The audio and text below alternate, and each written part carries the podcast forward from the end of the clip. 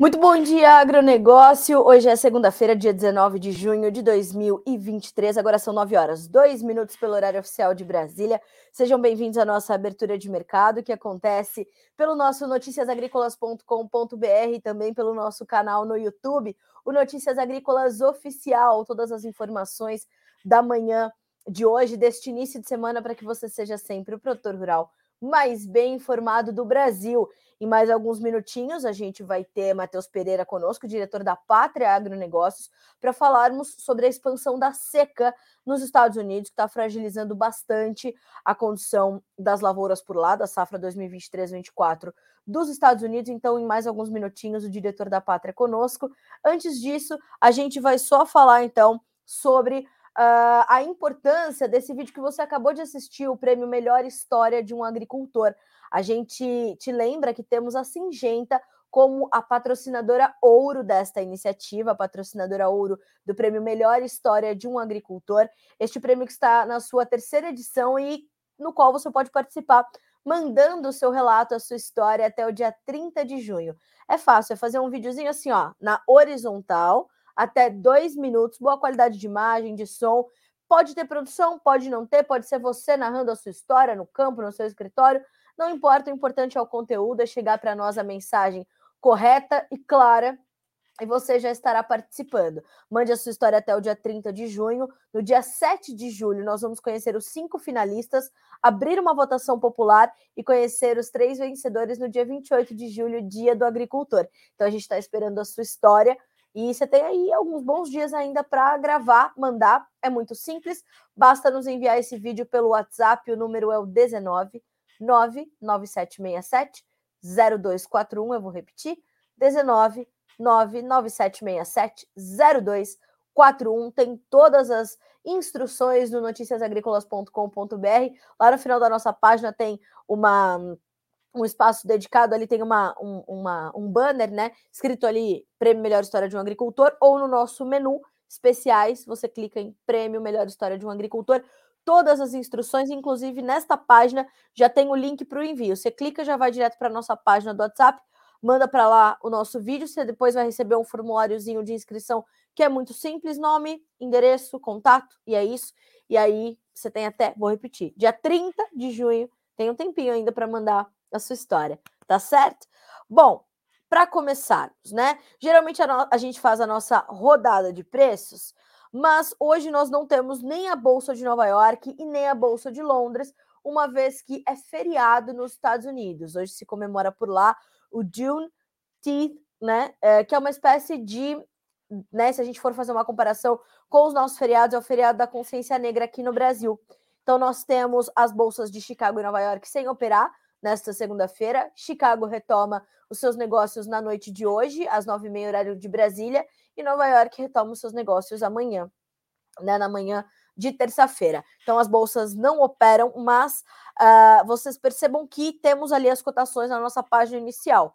Essas cotações referem-se ao fechamento da última sexta-feira, dia 16 de junho. É importante a gente deixar isso é, bem claro para vocês, né?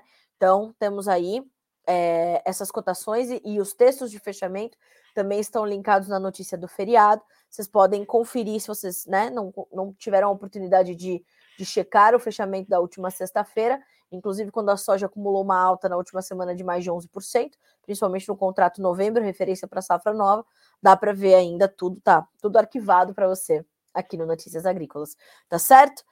Bom, então, o que, que a gente vai fazer? A gente vai passar rapidamente ali pela B3, onde a gente já tem alguns negócios acontecendo.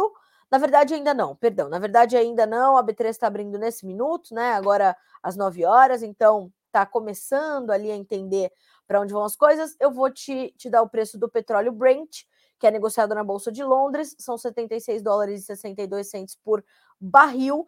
E nós temos também hoje já já a gente vai falar um pouquinho mais sobre açúcar e café na Bolsa de Londres, tá? Isso um pouquinho mais adiante. Para começarmos, portanto, o nosso Bom Dia Agronegócio desta segunda-feira, eu já vou chamar para estar conosco. O Matheus já está conosco, certo? Matheus Pereira já está conosco. Matheus, que é diretor da Pátria Agronegócios, para falarmos sobre clima nos Estados Unidos. Não é isso, meu amigo? Bom dia para você, seja bem-vindo. Bom dia, dona Carla. Bom dia a todos que nos assistem. Sim, estou aqui para falar um pouco sobre o mercado climatológico, né, que a gente vem vivendo por agora, muita euforia, muita incerteza, muita informação um pouco distorcida sobre o que acontece por lá. Vamos aqui para esclarecer um pouco uh, do que a gente vê hoje para o mercado. Matheus, eu vou começar, é, antes da gente falar sobre previsão, eu acho que a gente pode recuperar para nossa audiência o que aconteceu na última quinta-feira, quando o Drought Monitor, que é aquela ferramenta que monitora ali as condições de clima, de seca, nos Estados Unidos, trouxe uma expansão das áreas tanto de soja quanto de milho sob alguma condição de seca nos Estados Unidos, né? Então nós tivemos um aumento para 54% no caso do milho, para 51% no caso da soja, um aumento substancial em uma semana. Eu queria que você nos ajudasse a entender esses números, a importância desse, desse percentual para o mercado, e aí, claro, na sequência, a gente entender o que pode esperar para esses próximos dias. Perfeito. É, primeiro falando, cara, do que são esses números, né? Isso é nada mais do que uma classificação do que a Agência Nacional né, de Monitoramento Oceânico e Meteorológico, que a gente conhece por aqui de NOAA, N-O-A-A, ela faz o levantamento, a agência estatal, né? Faz o levantamento da onde existe né, áreas de risco ah, sob seca nos Estados Unidos. E não só confinado né, às regiões produtoras de soja e milho, que é o nosso principal tema aqui no dia a dia, né?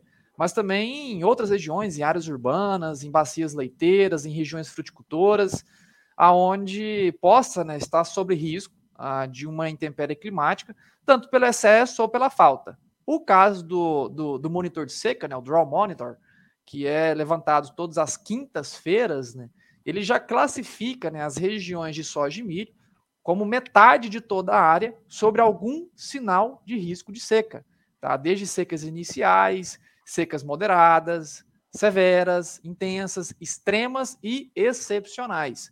E para cada classificação dela, Carla, entraria né, uh, um risco, em especial para as culturas em campo. Tá? Então, hoje, nos Estados Unidos, para todo o cinturão agrícola, metade de toda a área de soja e milha é classificada pelo NOAA uh, sob algum sinal de seca. Eu levantaria até a atenção, Carla, de que as duas, os dois principais estados produtores uh, de soja e milho, né, Illinois e Iowa, uh, que são responsáveis combinados, né, por cerca de 30% de toda a produção norte-americana. Os dois estados, que seriam representantes aqui do nosso Mato Grosso, o equivalente nosso aqui no, no, no, Brasil seria o Mato Grosso. Lá nos Estados Unidos eles têm Illinois e Iowa, que os dois estados combinados daria ali um terço da área, 30% de toda a área cultivada de soja e milho. E esses ambos os estados foram classificados na última quinta-feira com 100% de seus territórios sob sinais de seca, que vão desde seca inicial, né, até seca já em alguns casos particulares, secas extremas, aonde as culturas já começam, né, a fechar estômatos, começam a antecipar ciclo, a fim de estarem presenciando né, uma, uma condição adversa da falta de chuvas. Então, é basicamente esse o cenário que a gente vê por agora, Carla. Matheus, uh, o quanto dessas, dessas condições já comprometem o potencial produtivo das lavouras, tanto para soja quanto para milho? Nós sabemos que a soja é uma planta mais resiliente, o milho uh, menos, mas uh, diferente de outras safras, nós temos já uma, uma, um plantio concluído da soja, quando nos outros anos, em safras anteriores, a gente estava falando de um percentual considerável é, é, do fim do plantio do milho para o fim do plantio da soja. Isso vai fazer diferença esse ano? É, Carla, é, faz diferença, tá? A gente tem, nós temos muitos, muitos clientes em território norte-americano, os quais nos alertam, né, sobre o atual momento. Ele não é ainda de se criar euforia sobre quebras agressivas. Existe até um ditado, né? Ainda está muito cedo para matar a safra norte-americana. Matar é só o termo jargão que usa em inglês, né? Para descrever que ainda é muito cedo realmente para criar né, catástrofes polêmicas sobre a safra norte-americana. O cenário não é bom, não é agradável. De agora em diante, as previsões também não trazem um cenário muito animador. Porém, porém, Carla, eu alertaria de que no atual momento, né, já existem produtores rurais em território norte-americano já criando comparativos né, com grandes catástrofes produtivas que foram observadas no passado, como foi o uhum. caso aí de 2012, qual a gente sempre ressalta por aqui, um cenário né, de padrão atmosférico muito semelhante ao que a gente vive hoje, que era a inversão de múltiplos fenômenos climáticos de lanina invertendo durante o verão norte-americano para El Nino, algo muito semelhante que a gente está vivendo por agora. A gente viveu aí três laninas consecutivos, virando o El Nino, pré-verão norte-americano, que está causando essa distorção do padrão atmosférico né, e colocando a incidência de uma massa de ar quente de alta pressão sobre o coração do cinturão agrícola, que é aquela região ali de Illinois e Iowa, né, o qual é responsável por um terço da produção total de soja e milho dos Estados Unidos. Então, o cenário agora, Carla, ele é de muita atenção. Tá? O plantio foi acelerado, o que, por um lado, é, a gente acaba entendendo por que, que foi acelerado. Porque, basicamente, faltou-se chuvas e as temperaturas estavam elevadas, aquecendo os solos que estavam saindo de um inverno com, uh, com regiões com mais de um metro, um metro e meio de neve sob solo, neve que foi derretida, recompôs né, a, a capacidade de campo dos solos, né, que é basicamente a, a, a caixa, né, ou a vasilha, assim dizendo, de água dentro do solo, né? Então repôs a capacidade de campo, colocou água nos solos com derretimento de neve. As chuvas chegaram parciais, acabou dando uma boa, uh, um, boas condições de plantio, plantio aceleradíssimo, já uh, virtualmente encerrado, apenas pequenos percentuais em algumas regiões do extremo norte ainda em processo de semeadura, pouco relevante para a safra total.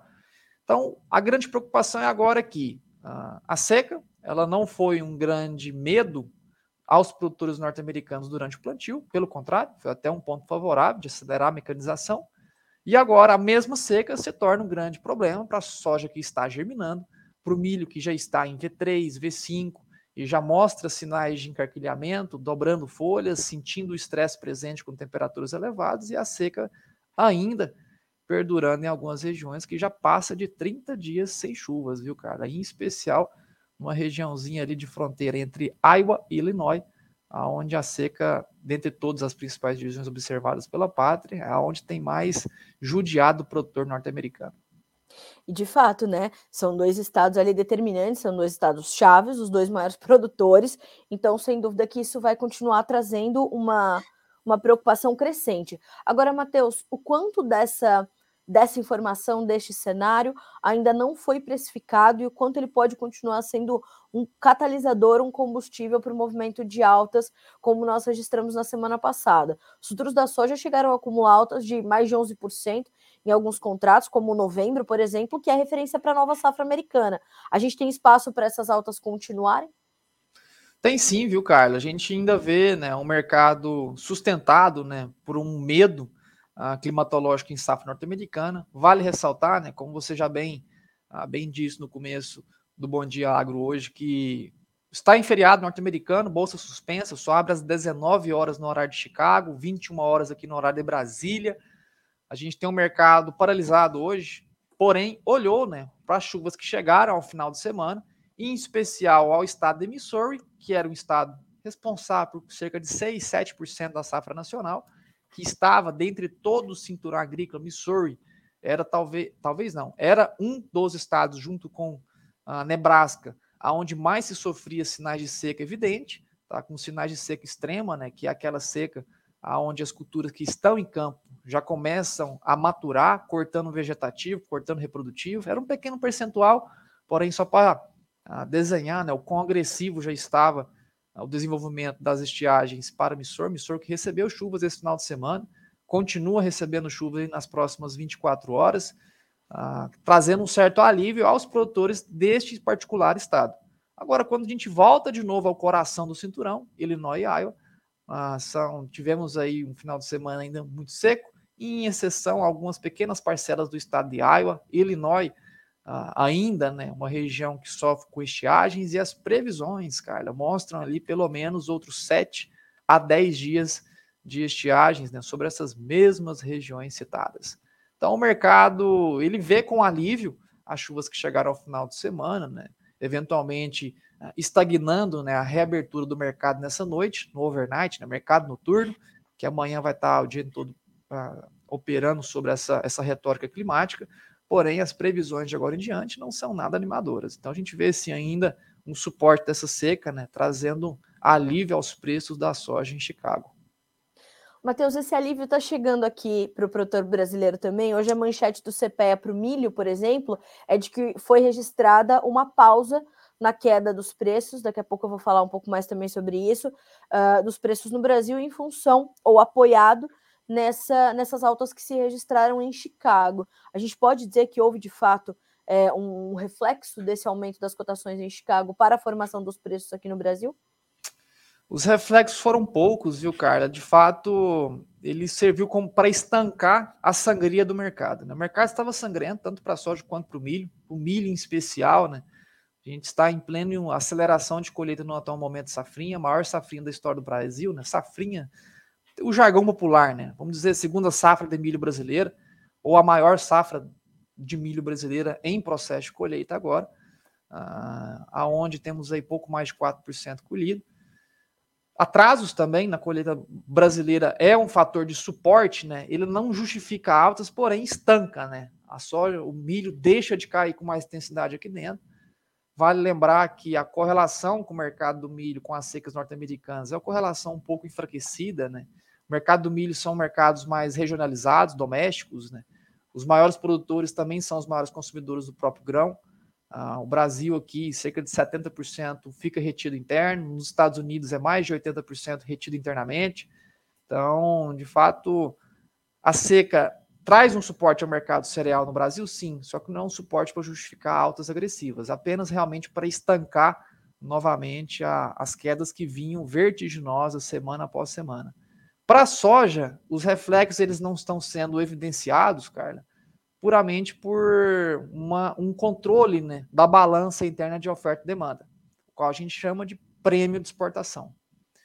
Assim como o Chicago, na visão da pátria, a grande balança da oferta e da demanda mundial de soja, né, equilibra toda a produção mundial, toda a demanda mundial, e aonde o mercado se recai, né, empilhando altos agora por ameaças da safra norte-americana, assim como vivemos no passado, em 2022, há um ano atrás, preços ah, o, o, segundo, o segundo melhor patamar de preços em Chicago, consequência da grande quebra da safra aqui no Brasil. Ah, então, assim como lá fora a gente tem essa balança de oferta e demanda chamada preços em Chicago, aqui no Brasil a gente tem a balança interna chamada prêmio, né, que equilibra a grande oferta, uma escassez dela com a demanda. Atualmente temos uma demanda agressiva? Sim, Carla. A gente está batendo recorde de exportação esse ano. China está com um apetite enorme pelo nosso cereal, comprando semana após semana, margens de lucro, margens lucrativas e saudáveis do esmagamento da soja em território chinês. O grande problema ainda né, é o excesso. A gente tem mais de 45 milhões de toneladas de soja ainda disponível da safra 23 colhida para ser vendida. Então, sempre que o mercado lá fora tenta empilhar novas altas, a nossa balança interna aqui, chamada prêmio, ela se equilibra dizendo mercado fora está subindo. Aqui internamente a gente ainda tem muito grão para ser escoado, apesar de uma demanda agressiva. Né? Aquela velha história, a gente encheu a represa de soja muito rápido, colocou lá 150 milhões de toneladas nesse último ciclo de colheita do Brasil, e a gente esvazia essa represa de pouco em pouco, 12 em 12, 15 em 15 milhões de toneladas. Então, o que a gente encheu em três meses leva quase um ano para ser esvaziado. Né? Então, o mercado agora tenta equilibrar né, essa linha de escoamento, esse esvaziamento, assim dizendo, dessa enorme represa cheia de soja dentro do Brasil. Matheus, a gente consegue mensurar quanto os prêmios caíram na, na semana passada é, versus quanto Chicago subiu? E te pergunto mais: a gente pode dizer que a nossa comercialização, portanto, ela continua atrasada em relação a anos anteriores, inclusive para a safra 23-24 do Brasil? Sim, Carla. Em relação à comercialização, a gente tem, em relação à média dos últimos cinco anos, a gente tem 12% a menos de soja vendida no atual momento, tá? percentual, né, sobre a produção total. Então, sim, é uma, é uma são vendas atrasadas, é, e são atrasos que vêm acarretados desde o ano passado. Né? O produtor entrou já em 2023 com pouca soja vendida. Né? Lá em janeiro, sempre ressalto esse ponto, né? lá em janeiro a gente começava passos iniciais da colheita de soja do Brasil, em especial dentro do estado do Mato Grosso, e naquele momento a gente tinha já uma previsão de 150 milhões de toneladas a serem colhidas né, de soja no Brasil. E dessas 150, 120 ainda estavam ah, na mão do produtor, disponível, né, ainda não pronto para colheita, mas disponível para ser vendida nas próximas semanas e meses. E atualmente a gente tem 45. Né? Então, em valores percentuais, a gente está bem atrasado, e em valores absolutos, a gente nunca teve ainda tanta soja nessa época do ano para ser comercializada. Tá? Em valores absolutos, é o percentual da safra total. É claro Sim. que a gente nunca teve uma demanda tão agressiva também, então tudo está nos seus maiores patamares da história, tanto demanda quanto oferta. Né? Agora, o grande equilíbrio é que vai entrando no mercado de pouco a pouco. Agora, em relação a, a, ao que subiu Chicago, ao que caiu o prêmio, basicamente foi elas por elas, cara. A gente ainda uhum. tem preços médios Porto Brasil em torno de 140 reais, tanto disponível quanto futuro. Tá? O disponível uh, um pouco mais sob pressão, o futuro também depreciado, não por conta de prêmios, mas também por conta de um Chicago que está muito abaixo dos patamares hoje spot. Então a gente tem hoje prêmios né, no disponível voltando a casa abaixo de menos 100 pontos. Né?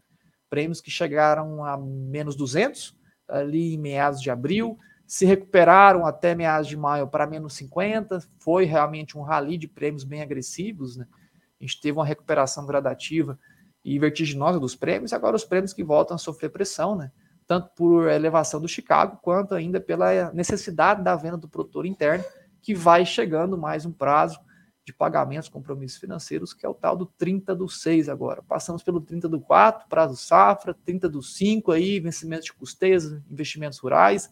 Mesma coisa agora acontece com 30 do 6, 30 do 7, é onde que nós produtores, né, qual me encaixa também, tem muita conta a ser paga e muito grão ainda para ser vendido. Então essa é a grande dificuldade do mercado agora, é equilibrar a quantidade de soja disponível, necessidade de venda, compromisso financeiro e uma demanda muito grande, cara.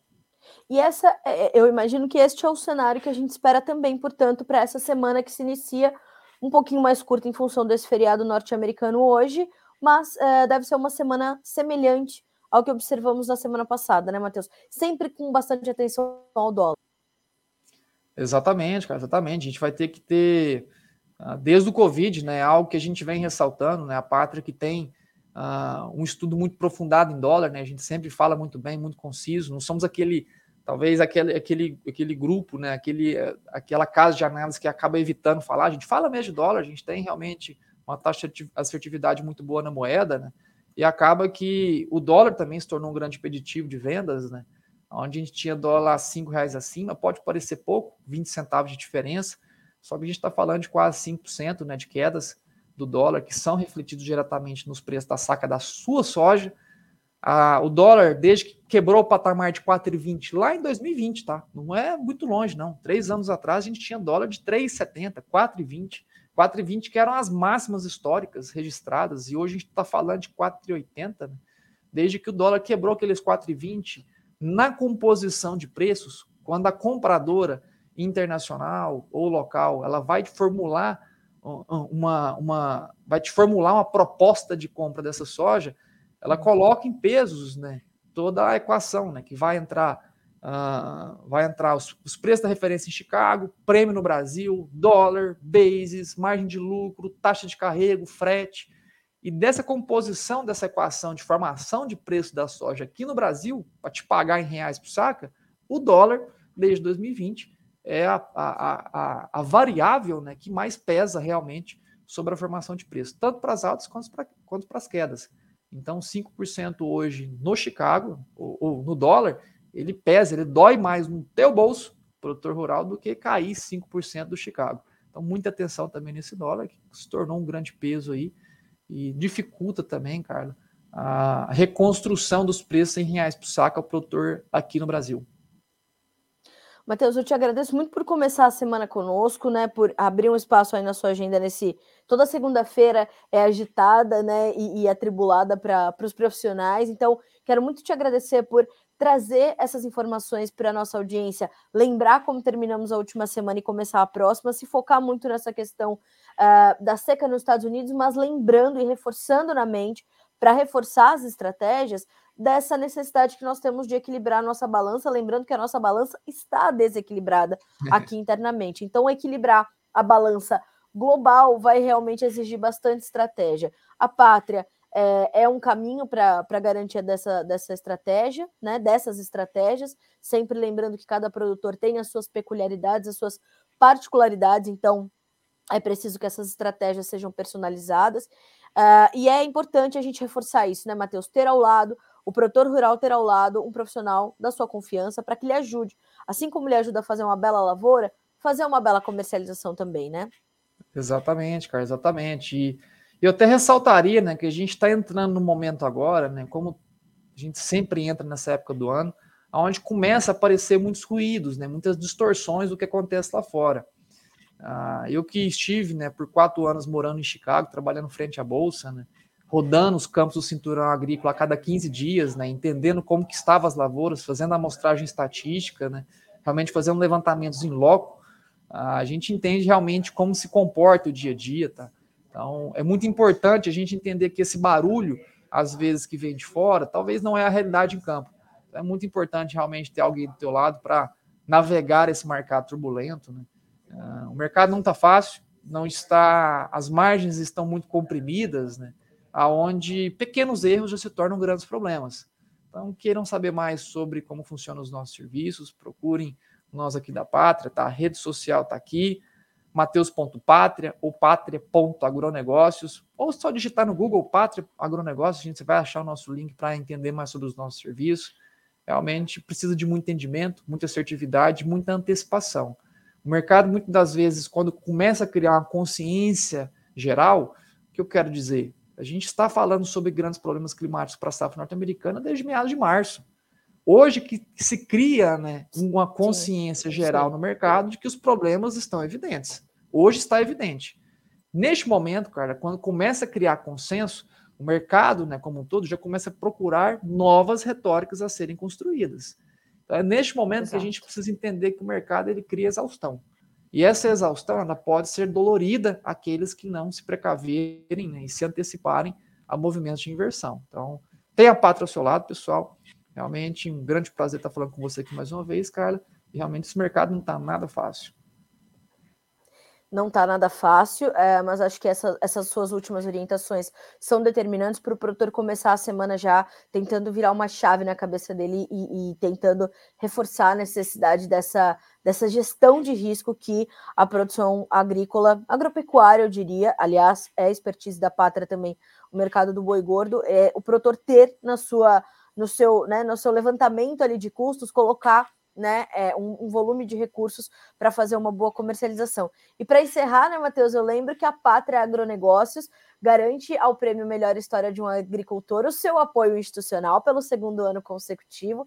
Para nós é um prazer e uma honra ter vocês apoiando essa iniciativa. Então, aproveito para te agradecer aqui ao vivo, meu amigo, por esse apoio.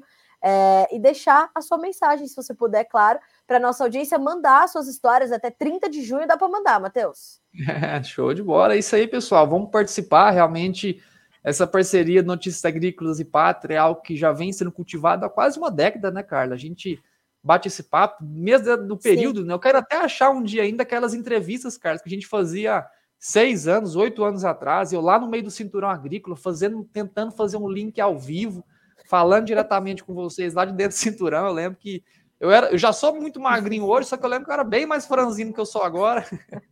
Então, realmente é uma parceria que é cultivada há muito tempo. É um grande prazer estar apoiando mais a um grande evento né, da Notícias Agrícolas, com uma casa de recheada de amigos, assim como a Pátria também.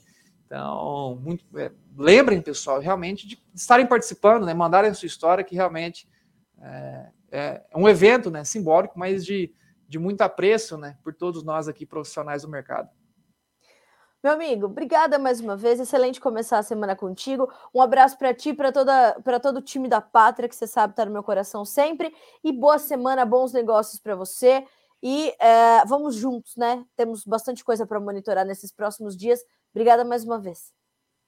Um grande abraço a ti, Carla, a todos que nos assistem. Fiquem com Deus. Até mais. Amém. Vocês também. Senhoras e senhores, conosco, portanto, o Matheus Pereira, diretor da Pátria Agronegócios, trazendo informações importantes. A, a safra 2023-24 dos Estados Unidos se fragilizando, a, as condições de seca continuam e as previsões não são das melhores, como o Matheus deixou bastante claro. Isso deve continuar garantindo aos preços no mercado internacional um suporte importante, todavia, aqui para nós a balança está desequilibrada porque a gente ainda tem mais de 40 milhões de toneladas de soja para comercializar e escoar. Então percebam, aqui como é que se desequilibra a nossa balança? Conforme Chicago sobe, o nosso prêmio cai. e o Matheus colocou. Semana passada foi mais ou menos elas por elas, então o, o preço para o produtor não mudou muito. A gente tem uma referência base Porto na casa de 140 reais por saca e a gente precisa continuar monitorando. O mercado deu chance, deu oportunidade. Faça pequenos negócios, não vai vender toda a sua soja, mas também não vai ficar completamente descoberto.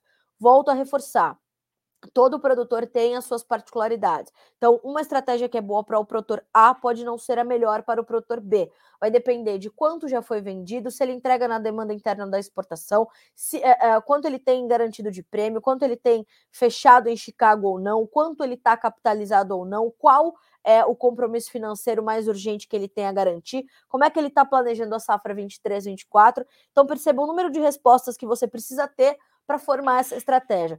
E grandes caras como o Matheus, o Cristiano Palavra da Pátria ou os outros profissionais que nós ouvimos aqui diariamente são responsáveis por te ajudar a fazer essas estratégias. O importante é não passar por esse momento estando descoberto, tá certo? Isso é essa é a dica de ouro, porque agora não tem muita fórmula mágica, né? Como o meu amigo Jefferson Souza da Agriinvest, não tem receita de bolo para o produtor já faz tempo, né? E o produtor precisa cada um ali personalizar a sua receita, tá certo?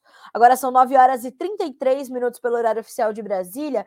Eu quero falar um pouquinho sobre os destaques do Combrasul. Pois é, Letícia Guimarães, nossa especialista em proteínas animais, foi agramado para a quarta conferência Brasil Sul da indústria e produção de ovos. Já chega com informações importantes. Hoje ela está participando do segundo dia do evento, né? Começou ontem.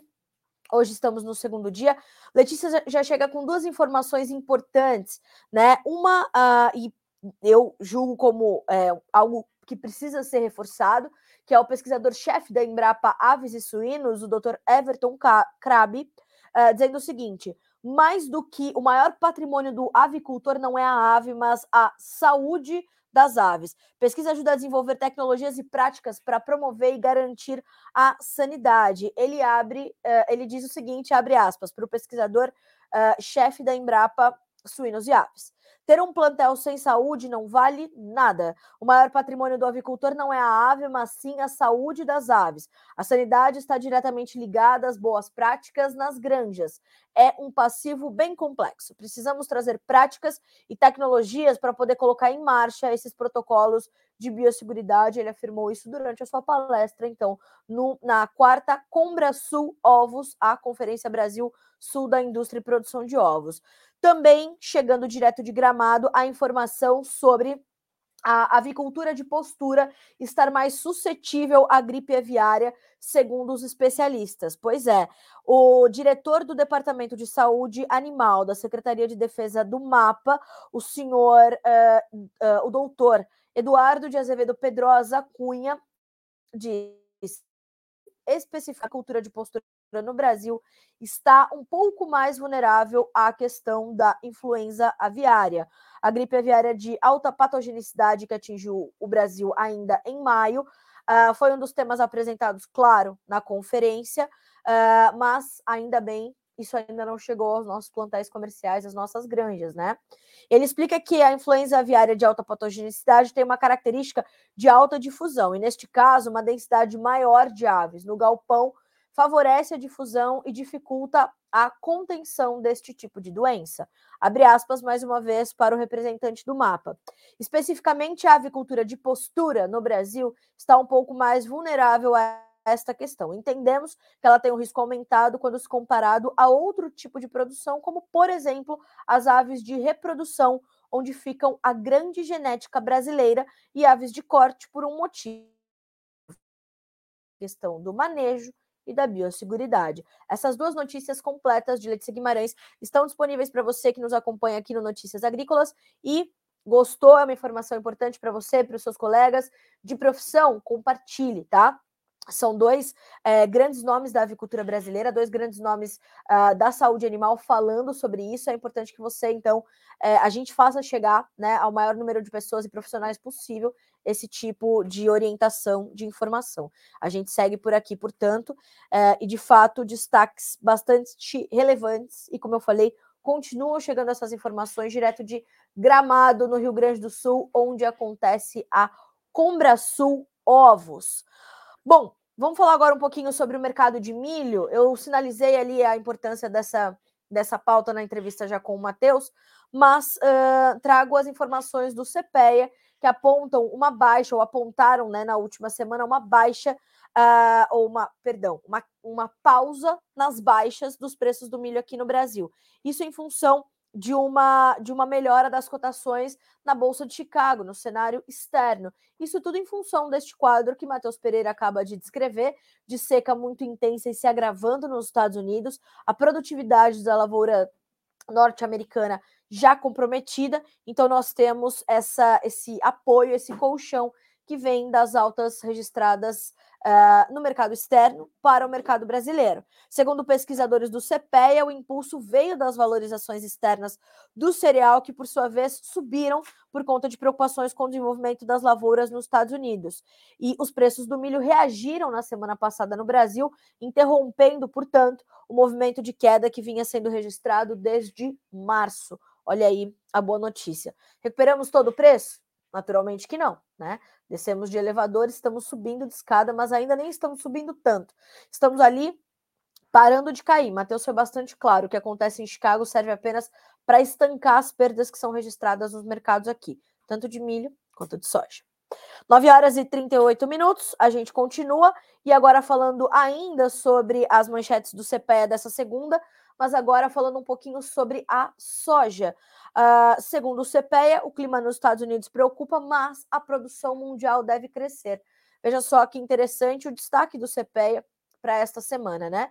O baixo volume de chuvas no meio oeste americano desde o começo deste mês preocupa agentes do setor, tendo em vista que esse cenário pode prejudicar o desenvolvimento das lavouras. Apesar deste cenário, estimativas divulgadas neste mês pelo USDA apontam um expressivo aumento da oferta mundial do grão na safra 23-24 e também na safra brasileira 22-23. O USDA aponta que a oferta global possa superar a demanda, o que elevaria a relação estoque final-demanda total de 27,8% para 31,9% a maior em cinco safras. Quanto, quanto aos preços internos, além da possibilidade de oferta elevada, a desvalorização do dólar frente ao real pressionou as cotações da soja e derivados no Brasil na semana passada. Bom, seguindo por aqui, ainda falando um pouquinho sobre os grãos, eu quero trazer a informação de que a Ucrânia deu início à sua colheita de nova safra. Segundo as informações da Reuters, os agricultores da região de Odessa, no sul ucraniano, começaram a colheita de grãos de 2023, debulhando a primeira cevada de inverno, segundo autoridades locais informaram a Agência Internacional de Notícias. A Ucrânia é grande produtor e exportador global de grãos, mas espera-se que a produção deste ano seja reduzida para cerca de 43 perdão, 45 milhões de toneladas contra 53 milhões colhidas na safra passada, isso, claro, por conta da guerra. Né? A Ucrânia segue invadida pela Rússia e, mesmo em meio à guerra, dá início aos seus trabalhos de campo. O Ministério da Agricultura ucraniano disse na semana passada que a semeadura de primavera de 2023 estava quase completa em aproximadamente 13 milhões de hectares. A área total semeada em 16 de junho incluía 271,1 mil hectares de trigo de primavera, 810 mil de cevada, 138 mil e meio de ervilha, 146,2 mil hectares de aveia e 4 milhões de hectares de milho e outras commodities. Então, Ucrânia, mesmo com a guerra, dando início aos seus trabalhos de colheita da nova safra. Reduzida, mas começando. A Ucrânia muito resiliente, né? Bom, Uh, não temos hoje a Bolsa de Nova York, mas a Bolsa de Londres está funcionando. E por lá, os preços do açúcar oper operam com certa estabilidade.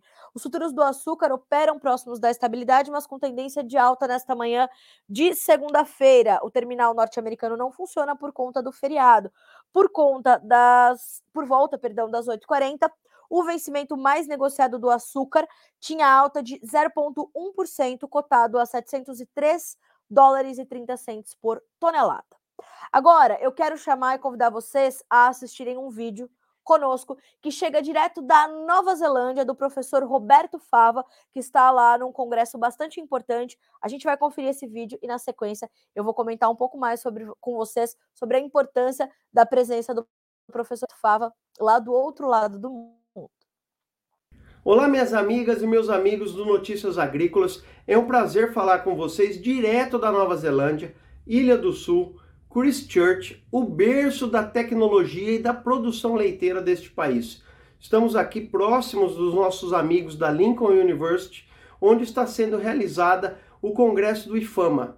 O IFAMA é a International Food and Agribusiness Management Association, a mais tradicional associação de agronegócios do mundo. O IFAMA foi fundado pelo professor Ray Goldberg, que cunhou o termo agronegócios há mais de 40 anos e que vem trazendo essa mudança de pensamento na forma de gestão do agronegócio, pensando na integração das cadeias produtivas. Este ano nós estamos participando da 33ª edição deste congresso. Congresso este que nós participamos desde os primórdios, há mais de 30 anos. O, Congresso do IFAMA, ele tem dois grandes momentos. Ele tem um primeiro momento acadêmico, onde mais de 60 universidades do mundo todo trazem as suas pesquisas para, para serem debatidas e discutidas pelos outros membros, pelos participantes das outras universidades e avançar com o conhecimento acadêmico durante os dois primeiros dias. E nos dois dias subsequentes, nós temos a integração do mercado com a academia avançando nos temas de fronteira do agronegócio. E é isso que nós vamos trazer para vocês nos próximos dias. Nós vamos fazer um acompanhamento aqui no Notícias Agrícolas de tudo que está acontecendo de melhor no Congresso do IFAMA. A Harvey vai participar com dois estudos de caso. O primeiro, A Carne do Bem, Somos Milhões.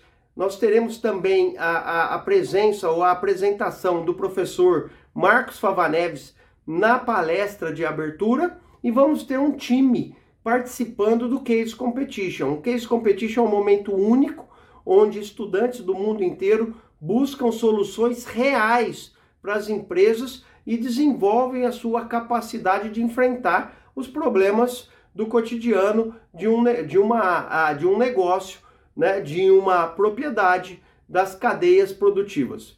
Bem, nós esperamos que este ano a, a gente traga a melhor, o melhor conhecimento da tecnologia agrícola, das discussões de gestão e principalmente dos aspectos de sustentabilidade. Nós vamos estar junto nos próximos 3, 4, 5 dias, né, trazendo sempre as novidades e a gente espera então, né, que vocês possam nos acompanhar ah, neste nesta parceria que nós da Harvey estamos cunhando aqui desenvolvendo junto com Notícias Agrícolas para trazer o que tem de fronteira no mundo, de fronteira na discussão acadêmica, de fronteira na interação entre a universidade e as empresas. Então, nos acompanhem aqui uh, no Notícias Agrícolas, porque todo dia nós teremos novidades. Um grande abraço e a gente se vê aqui no Notícias Agrícolas. Né, que importante, por, falei que era um, algo importante para a gente monitorar, para a gente acompanhar e para a gente receber as mensagens direto da Nova, Nova Zelândia, no município de Christchurch. Uh, inclusive, como o professor Fava falou, né, o professor Roberto Fava falou sobre né, ser o berço da produção de leite lá na Nova Zelândia. Uh, e de fato, esse é um dos principais congressos de agro do mundo né? É, e traz discussões sobre inovações no setor. O, não só o professor Roberto Fava, mas o professor e doutor Roberto Fava Neves também está uh, na Nova Zelândia, faz uma das principais palestras por lá. E é, é importante lembrar que eles estão lá representando a Harvard Agribusiness School. E a Harvard é a única faculdade da América Latina que está associada ao IFAMA. O que, que é o IFAMA? International Food and Agribusiness Management Association, ou seja, é um órgão internacional de alimentação e agronegócio uh, para justamente se discutir a gerência disso tudo, a gestão disso tudo. Então, é importantíssimo nós termos representantes brasileiros, sul-americanos neste congresso, do outro lado do mundo, né? O professor Fava o professor Roberto Fava e o professor Roberto Fava Neves são duas lideranças importantíssimas, dois renomados profissionais do agronegócio brasileiro, estão lá fazendo essa representação do nosso setor e nos trazendo com exclusividade estas informações que chegam direto de Christchurch, Christchurch, na Nova Zelândia. Então a gente vai acompanhando. Essas são apenas as primeiras informações, né? É o primeiro vídeo que o professor Roberto uh, divide conosco e ele continua produzindo mais informações, continua produzindo uh, mais é, conteúdo para dividir conosco e com você, que é a audiência do Notícias Agrícolas, aqui no nosso Bom Dia Agronegócio. Então, todo dia, né, nesses próximos dias, a gente vai ter alguma informação vinda do professor Roberto Fava, tá certo? Continue acompanhando, a gente, claro, vai disponibilizar isso para você também, se não conseguir acompanhar aqui no Bom Dia Agro, acompanhar no noticiasagricolas.com.br. Bom, uh, falamos então direto da Nova Zelândia, vamos direto às manchetes da economia, porque a China continua trazendo informações importantes. A primeira delas é sobre a questão dos juros. Olha só, a China deve cortar uh, taxas referenciais de juros, mas né, já fez alguns cortes na semana passada, à medida em que a sua economia se desacelera. Pois é, veja só o que diz a Reuters. A ampla expectativa de que a China cortará suas principais referências de empréstimos na terça-feira, no primeiro afrouxamento do tipo em 10 meses, mostrou uma pesquisa da Reuters, conforme as autoridades buscam sustentar uma recuperação lenta na segunda maior economia do mundo. Uh, olha só, o Banco do Povo da China reduziu os juros de curto e médio prazo na semana passada, sinalizando que está prestes a embarcar em outra rodada de afrouxamento monetário em um esforço para acelerar a recuperação. Em uma pesquisa com 32 observadores do mercado, todos os participantes previram cortes nas taxas primárias de empréstimo de um ano e de cinco anos. De cinco anos, perdão. Uh, e 21 ou quase 66% de todos os entrevistados esperam que esse corte uh, de um ano para a referência para a maioria dos empréstimos novos e pendentes seja reduzida em 0,1 ponto percentual. Então é um corte tímido, mas uh, o primeiro em 10 meses seria bastante importante. Assim, a taxa poderia passar de 3,65% para 3,55% uh, nesse, nesse corte. Outros já projetaram cortes na faixa de 0,05 a 0,15 ponto percentual. Então, estamos acompanhando esses estímulos, né, é, vindos da economia chinesa são muito aguardados pelo mercado, porque de fato a China vai patinando na sua recuperação econômica. E ainda falando sobre a China, Estados Unidos e China estão ali tentando entender, né, como é que fica o seu relacionamento, né? Bastante abalado aí nos últimos anos, desde 2018, quando começou a verdadeira guerra comercial entre os dois países, os, os um, eh, os relacionamentos políticos e diplomáticos foram de fato se fragilizando e o secretário dos Estados Unidos, Sir Anthony Blinken, disse ao presidente da China, Xi Jinping, nessa segunda-feira, que o presidente dos Estados Unidos, o Joe Biden, acredita que Washington e Pequim têm a obrigação de administrar o seu relacionamento e que os Estados Unidos estão comprometidos em fazer isso, de acordo com o Departamento de Estado norte-americano. E de fato, né? Então, Estamos falando das duas maiores economias do mundo, duas potências mundiais no meio de uma guerra entre Ocidente e Oriente, como está acontecendo. Ucrânia invadida pela Rússia, né? Sabemos que a Rússia está ali isolada e, e, tem um certo apoio do Xi Jinping, o Vladimir Putin eles são amigos, já anunciaram isso publicamente, e o Ocidente tentando ali dar um subsídio, principalmente com a OTAN, aos ucranianos, né? Sem causar muito temor à Rússia, que continua com a sua ofensiva em território da Ucrânia de forma bastante considerável. A gente está monitorando. Senhoras e senhores, são 9 horas e 51 minutos pelo horário oficial de Brasília. Eu vou encerrando aqui a nossa edição desta segunda-feira do Bom Dia Agronegócio. Eu quero muito agradecer pelos comentários todos, muito gentis, é, sobre a qualidade da nossa do nosso trabalho, a qualidade dos comentários, né, aqui do nosso do nosso entrevistado de hoje, o Matheus Pereira, o seu Alban da Ban Agro do Paraná diz: "Parabéns, Matheus, comentário lúcido e sem sensacionalismo. Ele é realmente excelente". E o Adoniran Castro diz: "Muito boa explicação, excelente programa. Quero muito agradecer a todos vocês por esses comentários, pela audiência crescente do nosso Bom Dia Agronegócio. Continuem compartilhando esta abertura de mercado. Nosso objetivo é, de fato, te dar um início de, de dia é, recheado, né? Com informações já editadas, no sentido de filtradas para que você possa entender ali o que é importante para o seu dia a dia. Porque você já pensou se você fosse ter que abrir uns 5, 6, 7, 8, 9 portais para se informar sobre política, para se informar sobre economia, sobre clima, sobre uh, uh, agronegócio, né? A gente faz tudo isso para você aqui no Notícias Agrícolas. Somos os editores do Produtor Rural, aprendemos com o João Batista Olive, minha gente. Por isso é que estamos há 25 anos no ar, garantindo essas informações de qualidade, tá bom?